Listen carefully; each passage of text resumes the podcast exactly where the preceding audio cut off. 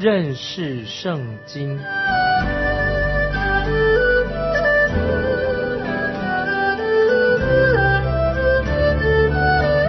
认识上帝的话，把上帝的话带到全世界。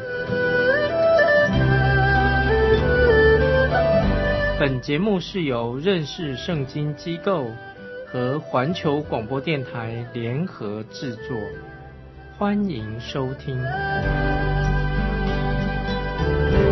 亲爱的听众朋友，你好，欢迎收听认识圣经。我是麦基牧师。我们看弥迦书第四章第三节，弥迦书第四章第三节，他必在多国的民中施行审判，为远方强盛的国断定是非。他们要将刀打成犁头，把枪打成镰刀。这国不举刀攻击那国，他们也不再学习战事。听众朋友注意，弥迦书四章三节，这里特别提到很重要。四章三节说，他必在多国的民中施行审判。那么这一节经文就是提到，特别提到是关于主耶稣弥撒亚，主耶稣基督，主耶稣将会从天上再来，他在地上执掌王权，要执掌审判的权柄。听众朋友，你会想想看，这将是怎么样一个？荣耀的情景，主耶稣他回来的时候是一个审判主。那个时候，世界各国许多的国家会把这些纷争的国家，各个国家，主耶稣会把他带到主耶稣基督的面前，接受神的审判，这是很重要。就是那个时候，世界各国把他们的一些的纷争问题要带到主耶稣面前，接受主耶稣审判。那么这节经文，注意弥迦书四章三节所提到的。这个事情什么时候发生呢？所提到是要等到主耶稣再来做王的时候，再来的时候啊才会应验。所以我们刚才读四章三节的经文说，他们要将刀打成犁头，把枪打成镰刀。那么有人把这些经文呢刻在现在的联合国总部，知道世界上现在有一个联合国在纽约联合国总部这个大楼，刻在把这个经文这节经文呢刻在联合国大楼上面。说他们将刀打成泥头，把枪打成镰刀。听众朋友注意，刚才我们读这个经文，实在不是指今天的联合国啊联合国总部。如果今天有些人啊，他们把他的刀所用的刀打成犁头，那只表明他们现在不用刀来打仗了，他们会用更强烈的、更恐怖的、更强有力的武器来攻击对方啊。他刀打成犁头啊，并不适用。为什么呢？意思就是说，他现在用更犀利的武器来跟别的国家打仗。如果他们把枪打成镰刀的话，那么他们的目的为什么？他们为什么把枪打成镰刀呢？他们的目的啊，不是为了去捕鱼或者去我们去捕鱼了，枪变成镰刀了，目的是要捕鱼吗？不是的，他们乃是什么？乃是要去压榨其他国家啊，就是强国大国。有武器的国家要压榨比较弱小的国家，尤其是压榨那些武器比较弱小的国家，这是今天的状况。那么这节经文，听众朋友当然不会应验在联合国。今天的联合国在纽约联合国的功能，它不能够发挥这样的功能。联合国啊，也不过就是在国与国之间互相攻击的时候。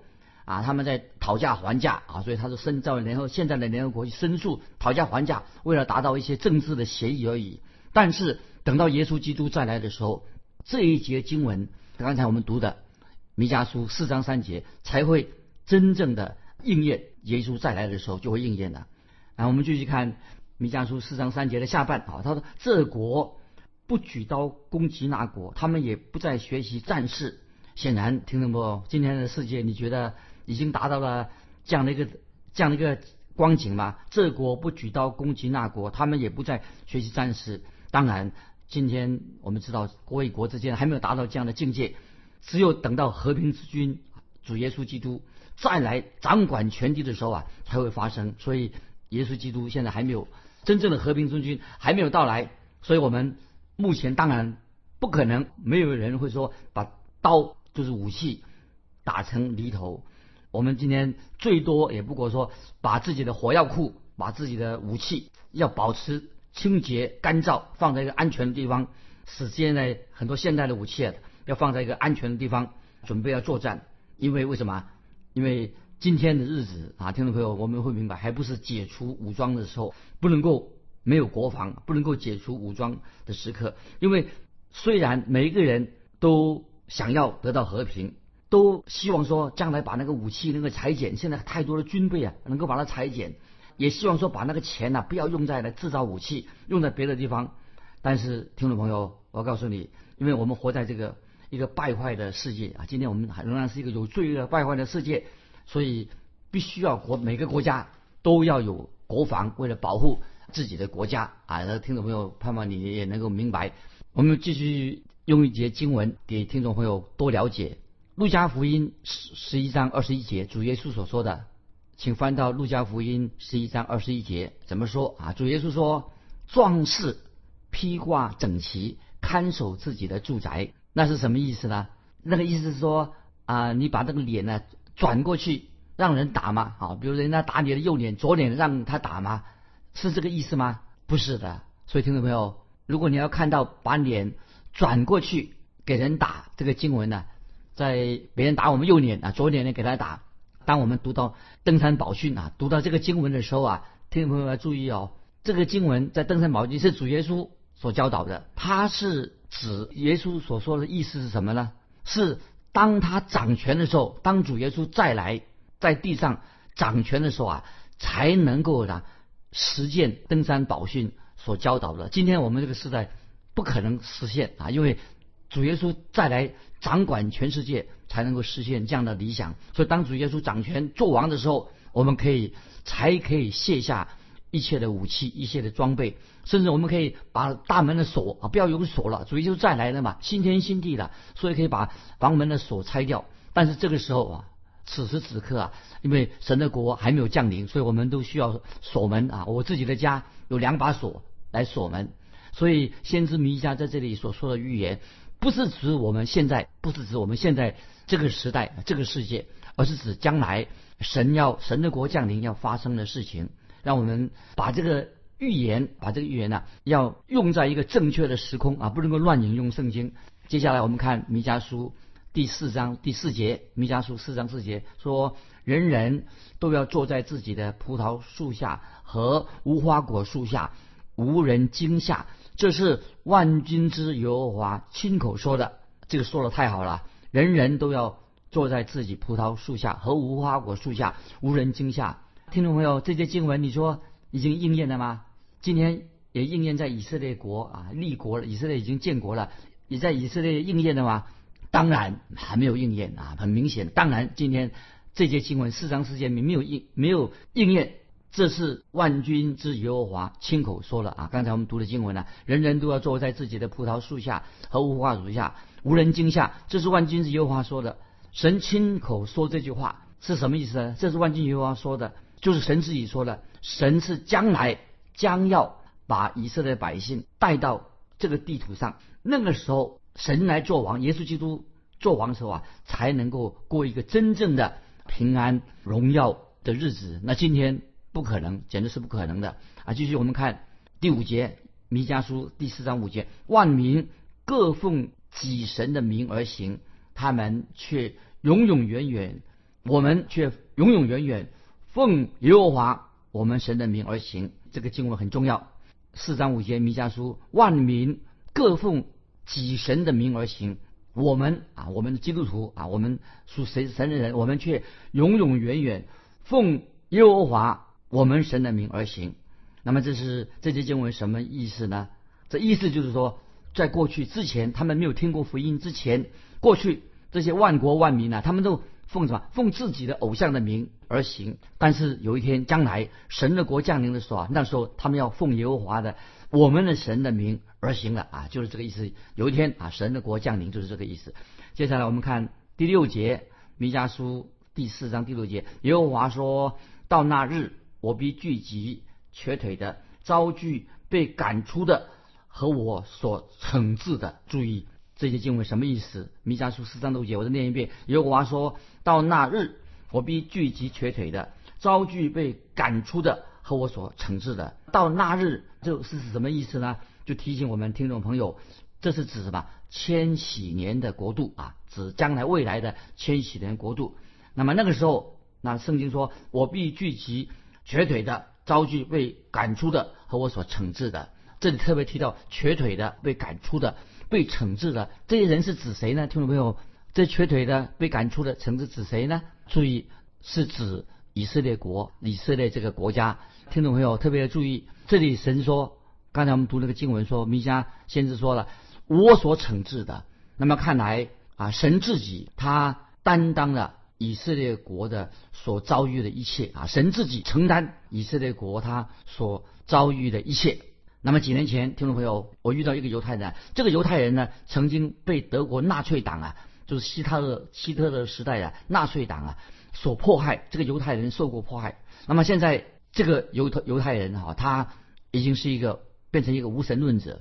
他以前也许他信是信神的，现在他变成无神论者。那么这个犹太人受过迫害，他就对我说：“麦基牧师，当我们犹太人在受苦的时候。”到底神去了哪里呢？我们受苦的时候，神去了哪里呢？神为什么不来救我们犹太人呢？那么我就回答说，我就回答这个以色列啊受过苦的这个以色列人说，我就回答说，其实我告诉他说，神其实就在你的身边。或许你因为受苦的缘故啊，你认为说你因为受苦了，所以你就怪罪于神，你不应该。我认为说他你不应该因为受苦而怪罪于神，这个不是神所做的。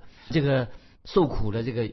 犹太人呢就回答我说啊，就是这样。那那么如果真有神的话，那神应该他马上来帮助我啊？为什么不我们犹太人受这么多苦，被德德国人纳粹党迫害，他为什么来不来帮助我们呢？来回应我们的祷告呢？那我就回答说，因为你们犹太人比我们其他国家的人呐更早认识耶和华真神，也顺服了神。当你们的国家认识了永活的真神的时候，你们国家犹太人，你们的国家。认识真神的说法，但是我们的祖先还是无知的。那时候我们的国家，我们自己的国家啊是无知的，是还是异教徒，就是没有认识真神，一个败坏的异教徒的国家。可是你们犹太人已经有了真神的神给你们的启示啊。后来你们也是你们犹太人呢，把这个神的启示、把福音传给外邦人呢。所以为此啊，我就对这个这个犹太人说。呃，我很感谢你们犹太人，因为福音是从你们犹太人出来的。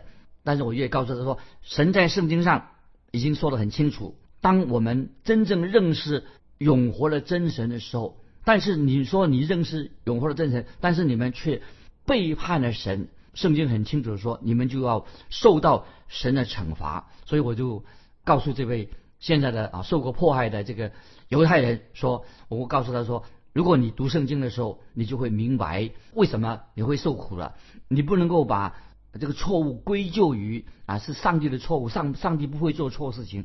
你今天所受的苦难，你不能归咎于神。但是神跟你们犹太人之间的关系，我就过安慰他。神跟犹太人的关系当然没有了结啊。今天神跟以色列人关系还没有了结，神终有一天会把你们犹太人再招聚回来。到那个时候。你们就会明白圣经的真理的，听众朋友，我们都知道这个宇宙是属于神的，神所创造的。如果人拒绝了神的启示，否定了神，当然会受到神的审判。所以我们也看得很清楚，犹太人啊，因为他们以色列人，他们拒绝了神的启示，所以就受到神的审判。听众朋友，我自己心里面有时很忧虑。今天我自己的国家有很多人不相信圣经，那么更糟糕的是说。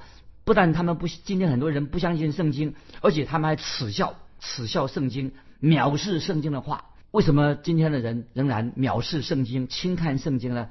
我觉得就是人的罪，就是老我的罪啊，在人的心里面，在我们人里面作怪。所以今天很多人跟神的关系越来越远，因为他们不敬畏神，不听神的话，跟神的关系也越来越远了。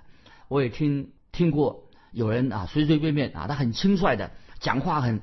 荒谬，很轻率的说：“哎呀，他说我要把坏事我都告诉神啊。”他这个人说话，你看他这样说：“我要把我所做的坏事，你做的坏事，我做的坏事，我都告诉神。”这样胆子很大啊。他说：“我要把你的坏事啊，我做的坏事都告诉神。”其实，听众朋友，我们不需要，其实我们你我不需要把别人的罪告状啊，向神告状。其实神早已知道你做了什么，我做了什么，神知道一切，知道你我在神面前，我们都是罪人。所以听众朋友啊，我们不应该轻忽轻忽神，也不应该拒绝福音啊。我们要回到神面前，因为我们已经看看见从以色列国的历史，他们已经明白神的审判一定会到来。所以在先知弥迦的时代，那么已经看到在弥迦先知的时代。以色列百姓就因为他们犯罪，就受到神的惩罚，受到神的惩罚很清楚，神必定会惩罚啊人犯犯了罪。所以先知弥迦在他那个时代已经警告当时的人，神的审判一定会到来，对那些恶人，神一定会审判和惩罚。那么，所以听众朋友，所以今天我们也基督徒。没有必要为神辩护。我们有人为神辩护，我们不需要神，没有必要啊，我们不需要啊为为神辩护，我们也不需要为神所做的事情啊做解释。为什么呢？因为让我们可以，我们今天最重要的是什么呢？不是我们要常常为神去做辩护，要为神的话我们要做去解释，不需要解释。为什么呢？因为我们应该读圣经的时候啊，应该。心生警惕，我们要在神面前快快的悔改。当我们听到福音的时候，我们听到神的道的时候，我们要赶快悔改，顺服神啊，这是最重要的。所以我们没有必要常常去为圣经的道理也跟人家争辩，不需要，因为神在历史上已经显明啊，他对弥迦时代的百姓啊已经很清楚神要做什么。我们去现在继续看弥迦书第四章第七节。弥迦书第四章第七节，注意，我必使瘸腿的为余胜之民，使赶到远方的为强盛之民。耶和华要在西安做王治理他们，从今直到永远。这些经文我觉得是一个应许。四章七节，弥迦书说：“我必使瘸腿的为胜于余胜之民，使赶到远方的。”为强盛之民，耶和华要在西安山做王治理他们，从今直到永远啊！这是经文，这里说这经文说的很好。我必使瘸腿的为余胜之民，这什么意思呢？我们看到在以色列历史漫长的历史当中，我们知道以色列百姓心里面很刚硬，从他们的历史看来，从来没有。以色列百姓从来没有全心全全意的敬畏神、归向神，只有少数人啊，以色列当中的少数人呐，那些忠心的渔民啊，这些少数的剩余之民，他们对神很忠心，感谢神啊，神一定会保守保留一些属于他自己的百姓。其实听众朋友在出埃及，听众朋友我们看过读过出埃及出埃及记啊，出埃及的。以色列百姓他们离开了埃及了，但是出埃及的以色列百姓当中，也只有少数的渔民进到应许之地。出埃及的人这么多，只有少数人才能够进到应许之地。所以当年我们知道摩西带领以色列百姓离开埃及，但是那个时代出埃及的那些人都死在旷野当中。能够进去进到应许之地是谁呢？就是那些出埃及的以色列人，他们的。子孙他们的孩子们才能够进到神给他们的应许之地。感谢神，神仍然保留了这些忠心的跟随耶和华神的渔民。所以我们知道，在即使在以利亚的时代，感谢神，在以利亚先知的时代，神也为自己保守了一些忠心的渔民，就跟从神的一批人跟随着。那么先知以利亚，我们知道，我们读这个。啊，列王记的时候就看到，哎呀，先知以利亚开始他是很悲观啊。我们读列王记上的时候啊，啊，我们现在翻到列王记上十九章第十节啊，那么发生一件事情，先知以利亚啊，他很悲观，在列王记上十九章第十节，先知以利亚他向神祷告说啊，他很好像在哀哭，向神的哀哭祈求说，他说神呐。只剩下我一个人，啊先知以利亚，他太悲观，他说只剩下我一个人啊，归向耶和华，是信神的。但是神在列王记上十九章十八节，神怎么样回答先知以利亚的？神对先知以利亚说：“不是只有剩下你一个人，我在以色列当中为自己留下了七千人，是未曾向巴黎屈膝的，未曾与巴黎亲嘴的。”所以这是列王记上十九章第十节，神就回应，告诉十八节就回应了先知以利亚，他说：“哎呀，神啊，只剩下我一个人。”神说：“不是。”他说：“不是只有你一个人，我神自己在以色列当中为自己留下了多少人呢？七千人，未曾向巴黎屈膝，未曾与巴黎亲嘴的。所以，听众朋友，我们看在当时以色列百姓，他们为了躲避亚哈王跟耶喜别的迫害，他们就有些忠心的神的百姓就藏在山区里面。可是，先知以利亚他不知道这些人还在，神已经为他自己留下了七千人。”先知以利亚不知道今天的信徒啊，听众朋友，我可以说今天的信徒就像这今天的渔民信主的人，就像那七千人一样。虽然啊，我们不认识这这七千人到底是谁啊，我们这个是一个比喻，不晓得今天那些人是谁，七千人是谁。但是这些人也是真正的基督徒，是信主的。那么我们知道，当主耶稣基督再来的时候啊，我们知道主耶稣早已经什么为自己。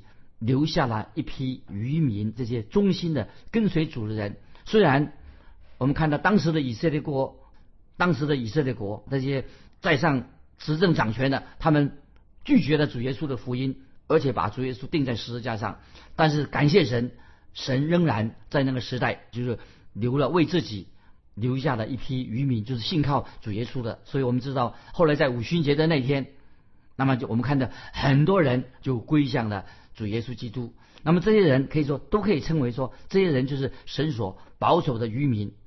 每个时代，神总会为自己留下一批渔民。那么今天，在我们今天活在这个时代，甚至今天在教会里面的基督徒，我们教会也许今天教会世界上教会很多，但是并不是所有教会里面的人都是真正的信徒。我要这样说，教会现在去教会人很多，比以前好像多了，但是教会里面。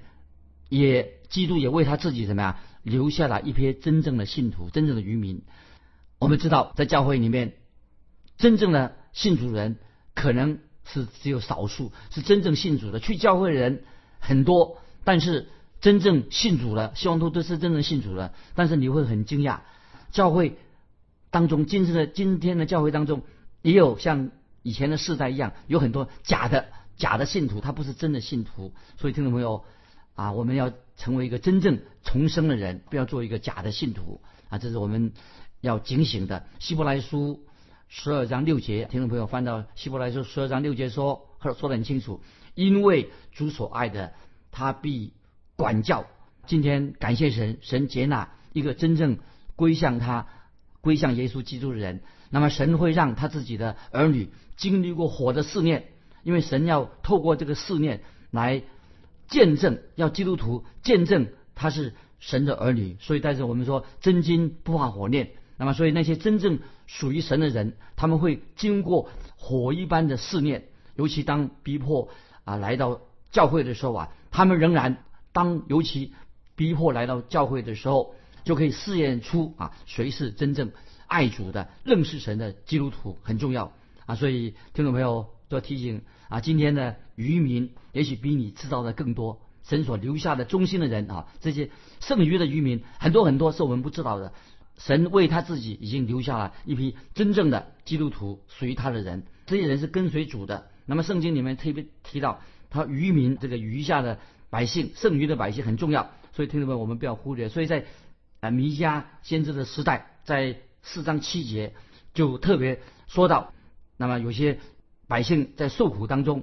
神为他自己留下了一批渔民，神会会招聚他们成为一个什么强，成为什么强盛之民啊！所以这里说到啊，神会重新招聚他们，使他们成为强盛之民。四章七节，弥迦书，耶和华在西安山做王治理他们，从今直到永远啊！我们继续看第八节，弥迦书四章八节，你这羊群的高台，西安。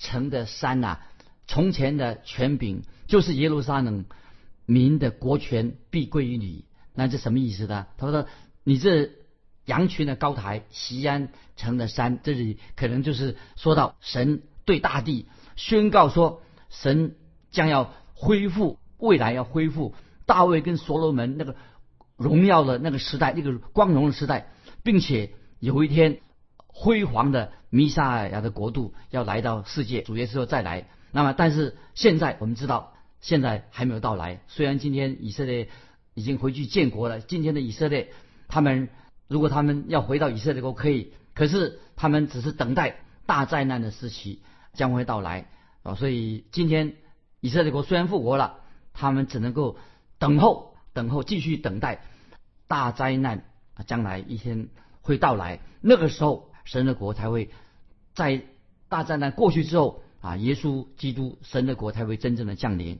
啊，今天我们就分享到这里，听众朋友啊，你对这段弥迦书啊四章这个几节经文啊，盼望听众朋友啊，我要问你一个问题，欢迎你能够回答这个问题：今日的以色列国啊，以色列已经复国了，以色列国能够代表神的国已经降临了吗？不晓得你的意见如何？欢迎听众朋友来信分享。